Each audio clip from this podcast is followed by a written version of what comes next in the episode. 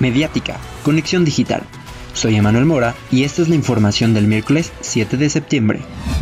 Hoy se conmemora el 23 aniversario del Tecnológico Nacional de México, Campus Uruapan, en la Plaza Morelos de esta ciudad. Esta institución pública de nivel superior ha contribuido desde entonces al desarrollo económico e industrial de la región. El Frente Estatal de Sindicatos de Educación Media Superior y Superior del Estado continúan con las acciones de protesta en exigencia del cumplimiento de los acuerdos pactados con el gobierno del Estado, lo que mantiene inestables las actividades educativas del Colegio de Bachilleres, CONALEP, CECITEM y Telebachillerato, así como algunas instituciones de nivel superior de la entidad. Titulares de Medio Ambiente Estatal y de Uruapan, así como representantes de otras dependencias gubernamentales, se reunieron para planificar el concurso interescolar entre las instituciones académicas de nivel básico y medio superior de la ciudad de Uruapan, destinado a atender el tema de separación de residuos sólidos.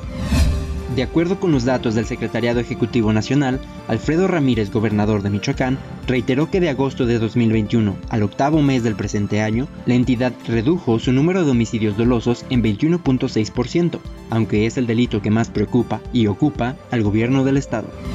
Asimismo, informó en conferencia de prensa que son 16 de 125 planteles del Colegio de Bachilleres del Estado de Michoacán los que no han iniciado clases por cuestiones sindicales.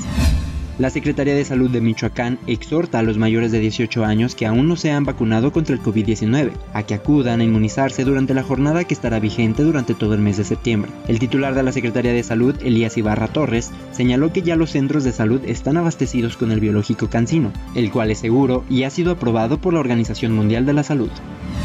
¿Ya viviste la fiesta del cine? Hoy es el último día para que acudas con tu familia y amigos a tu cine favorito y aproveches las promociones que tienen para ti, como descuentos en dulcería y boletos de entrada desde 29 pesos. El huracán Kay, que provocó intensas lluvias en Europa en la tarde y noche del lunes, se alejó de costas michoacanas y comienza a degradarse frente a las costas de Baja California Sur. En el clima nos espera una probabilidad de lluvia con una máxima de 22 y una mínima de 14 grados centígrados.